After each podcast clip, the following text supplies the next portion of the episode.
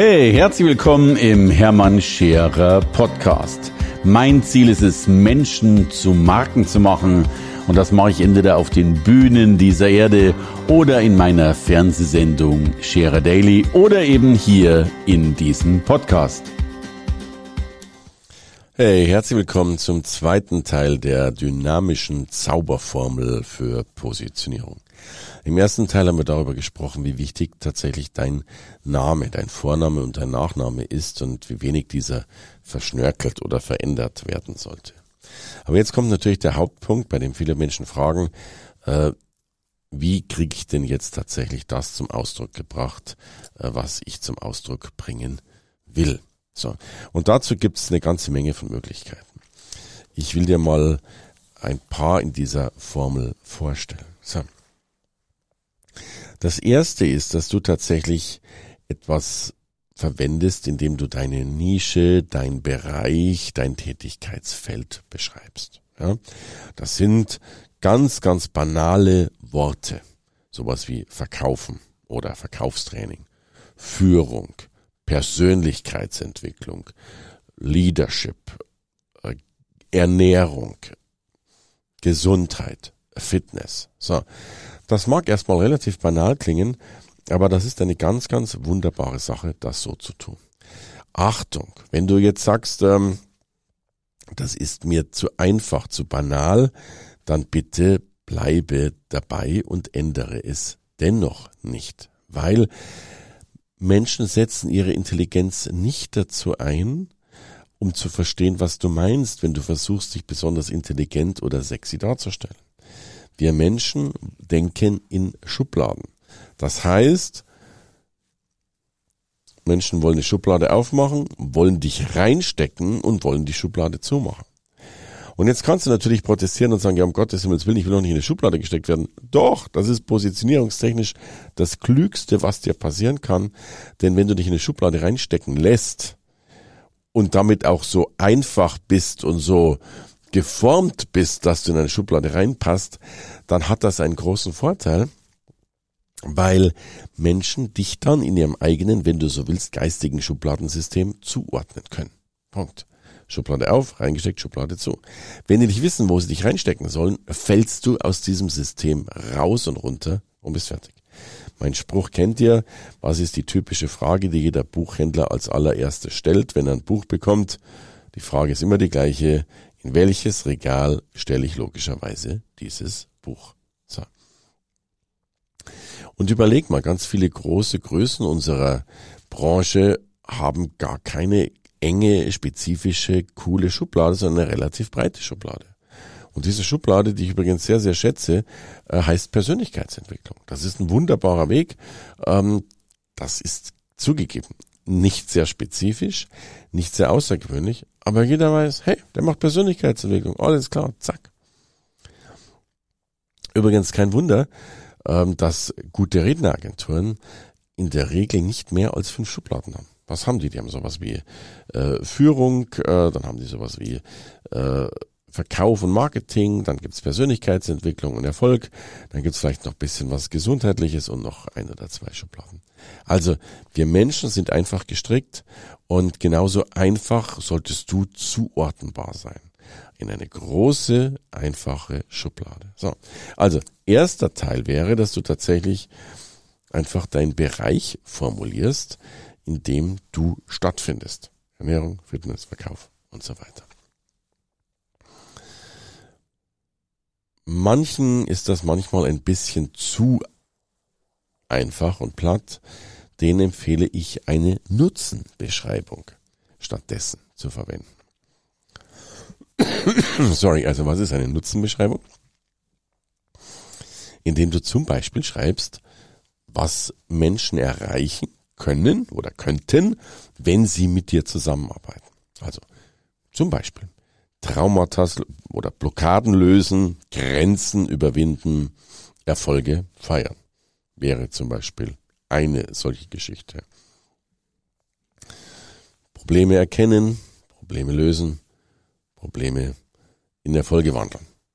Die ist noch ein bisschen unkonkret, aber du merkst, worauf ich schon mal hinaus will. Ich will einfach ein paar Nutzen beschreiben. So. Ich verwende diese Nutzen gern entweder in so einem sogenannten Einer, Zweier oder Dreier Schritt. Also ein einer Schritt wäre zum Beispiel einfach nur ähm, Ernährung verbessern, wäre ein Nutzen. Oder gesünder leben wäre so ein Nutzen. So. Ich finde es aber dann immer schön, wenn wir das mit einem Zweiklang oder mit einem Dreiklang tatsächlich vollenden. Also gesünder leben und zum Beispiel Leistungsfähigkeit steigern. Denn das ist ja wiederum der Nutzen, den wir aus gesünder Leben tatsächlich haben. Insofern gibt es eine schöne Möglichkeit, das zu tun. Ich nenne dir noch zwei, drei Dreiklänge, die liebe ich immer sehr.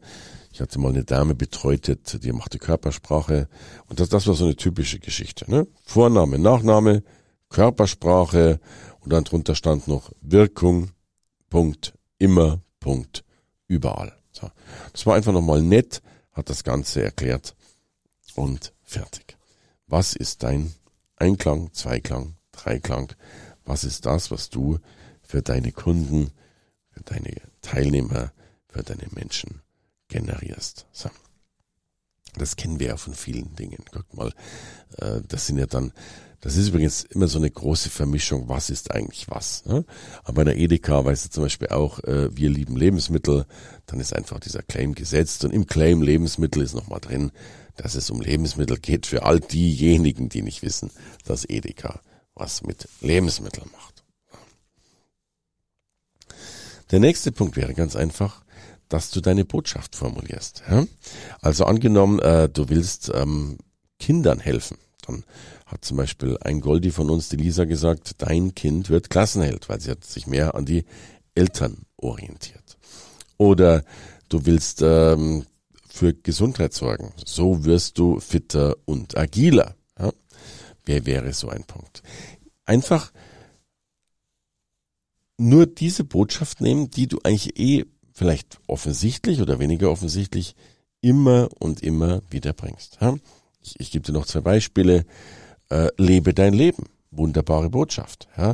Oder gib dein Leben einen Sinn. Ja, geht ein bisschen in die Berufungsrichtung. Oder hm, ein Kollege hat mal so schön gemacht, dem Leben eine neue Richtung geben. Das ist einfach äh, die, die Botschaft gewesen. Sagt der Mensch, komm, be, be, oder wenn du sowas sagst, Achtung, ein bisschen harte Sprache, beweg deinen Arsch, äh, ist eine klare Aussage. Äh, äh, oder zähme den inneren Schweinehund, ist deine Botschaft. Also ist, ist eine liebevollere Aussage als sei motiviert. All das sind Botschaften und diese Botschaften können deine Positionierung, dein Text der Positionierung logischerweise sein. Und das Spannende ist, dass du diese Botschaften wirklich gerne so, so lassen kannst, weil manchmal ist die Überschrift schwer zu finden, aber die Botschaft ist immer die gleiche. Ich hatte jetzt mal einen Teilnehmer, der hat mir alles Mögliche erzählt, dass er, der, der, also seine Hauptstory ging eigentlich um so einen Wahnsinnsurlaub in, in Südamerika, wo ihm nochmal klar wurde, äh, was man im Leben alles machen, tun und erreichen sollte. Und er hat es in wunderbarer Bildsprache erzählt, Südamerika, die Geschichte, wie er da mit dem LKW auf den Berg raufgefahren ist und bla bla bla. Und seine Positionierung ging sehr, sehr stark in die Richtung, Selbstwirksamkeitsüberzeugung. Also er war der Meinung, dass man, wenn man äh, eben etwas tut, also wirksam ist, es selbst tut, dann entwickelt sich diese Überzeugung. Da stehe ich übrigens vollkommen dahinter. Das ist das psychologische Prinzip, das wir brauchen, um vielleicht auch unsere Kinder zum Beispiel zu Größerem zu erziehen. Ja, und irgendwann hat er mich angerufen und gesagt, Mensch, deine Positionierung passt nicht mehr und ist mir so ganz in Ordnung und er weiß gar nicht, was er machen soll. Äh, und er erzählt mir plötzlich, äh, er steht eigentlich mehr für Exzellenz. Und jetzt stimmen ja seine ganzen, äh, sein ganzer Aufbau scheint nicht mehr zu stimmen. Und dann haben wir ein bisschen gequatscht und dann sage ich, Mensch, dann erzähl mir doch mal so ein Beispiel von Exzellenz, damit ich so ein Bild habe, was da jetzt anders ist. So, und das Spannende war, er hat mir die gleiche Geschichte wieder erzählt. Er hat mir wieder erzählt, Südamerika, tolle, äh, tolle Reise, äh, fährt da mit dem LKW auf den Berg rauf und so weiter und merkt dann da auf diesem Berg oben, dass er eigentlich, dass Exzellenz so wichtig ist. Und, und damit komme ich zu dem Schlüssel. Äh, du, du merkst, dass man die Überschriften enorm austauschen kann. Du nennst es Selbstwirksamkeitsüberzeugung, du nennst es Exzellenz. Man hätte es auch Persönlichkeitsentwicklung nennen können. Man hätte es auch nennen können, was er sich, äh, äh, Abenteuerleben und, und weiß der Kuckuck, was da noch alles drin gewesen wäre. Und deswegen ist diese Botschaft viel wichtiger. Vielleicht wäre seine Botschaft tatsächlich gewesen, äh, lebe dein Leben oder, oder, oder mach Abenteuer, was auch immer. Dass man daraus viele Dinge ableiten kann, ist doch gar keine Frage. Und damit wird aber auch wieder deutlich, ähm, dass viele Menschen ihre Botschaften vergessen, weil sie glauben, sich an einen Positionierungsgrundsatz halten zu müssen. Und das führt gleichzeitig dazu, dass du ja Schwierigkeiten hast mit all dem Zeug, dass du, dass du plötzlich eine Botschaft nicht mehr bringst, weil sie scheinbar nicht mehr in deine Positionierung reinpasst. Und ich habe das immer, ich habe das immer gehasst, dass ich durch, dass ich durch, äh, durch eine Positionierung in eine schematische Richtung eingebunden wäre und mir damit gleichzeitig verboten gewesen wäre, andere Dinge zu sagen. Darum habe ich immer Positionierungen oder meistens Positionierungen gewählt. Und übrigens, du merkst schon an meiner Aussage, habe Positionierung gewählt, äh, dass ich nicht nur eine hatte in meinem Leben, sondern mittlerweile schon ganz, ganz viele. Aber ich habe immer gern Positionierungen gewählt, die ubiquitär waren, also allumfassend waren, oder anders ausgedrückt, die eben einen Titel hatten, der, der schön war, aber der auch so breit war, dass ich alles Mögliche mit reinpacken konnte. Einer meiner Lieblingsvorträge und Positionierungen, die ich, mit dem ich über ein Jahrzehnt unterwegs war und, und äh, viele Millionen Umsatz gemacht habe, war Spielregeln für die Pole Position, Klammer auf, in den Märkten, Klammer zu, von morgen.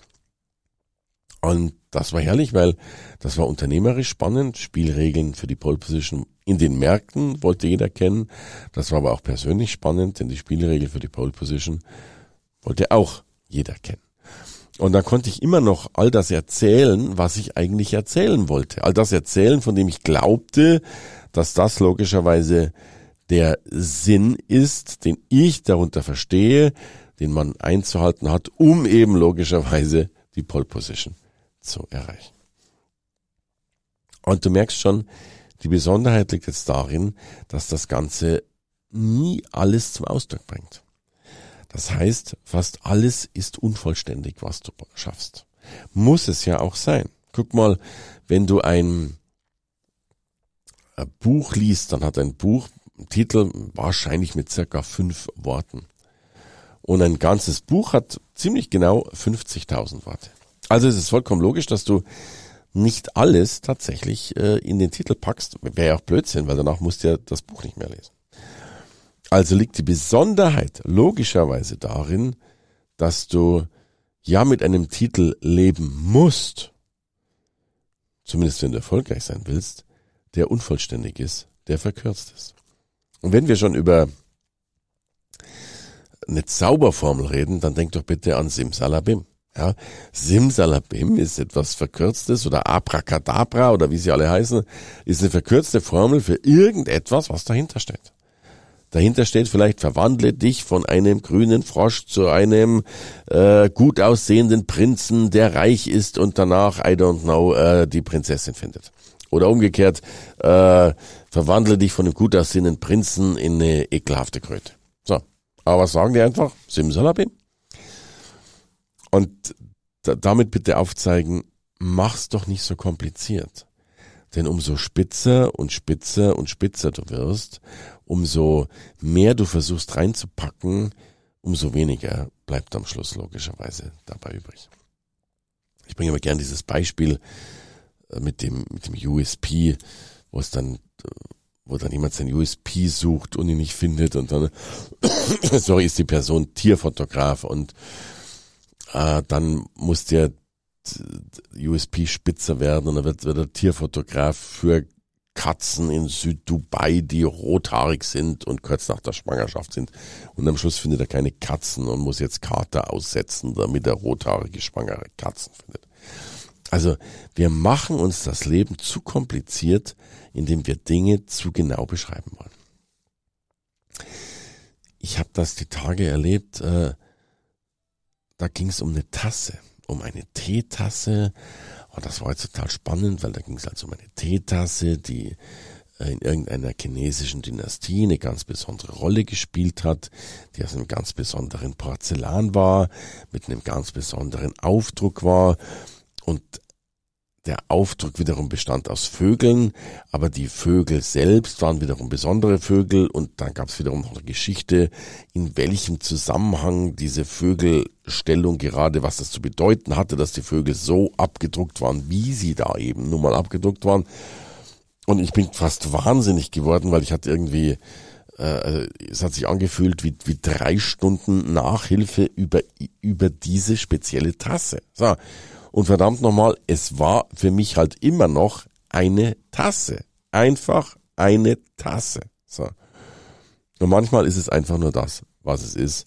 Und da kann eine Tasse einfach eine Tasse sein. Die Besonderheit liegt natürlich darin, dass wir häufig damit sehr unzufrieden sind, weil wir glauben, das kann doch gar nicht ausreichen. Oder das ist noch nicht perfekt genug. Und mein Lieblingsspruch dazu, der mich sehr geprägt hat, ist, ich glaube, die größte Perfektion, die allergrößte Perfektion liegt darin, mit der eigenen Unperfektion zurechtzukommen. Oder in diesem Fall, die größte Perfektion liegt darin, mit der Unperfektion der eigenen Positionierung zurechtzukommen, rauszugehen und damit Geld zu verdienen. Mehr davon gibt's im dritten Teil. Hey, danke fürs Reinhören in den Hermann Scherer Podcast. Mehr Infos gibt es für dich unter www.hermannscherer.com slash bonus. Und ich sage erstmal Danke fürs Zuhören.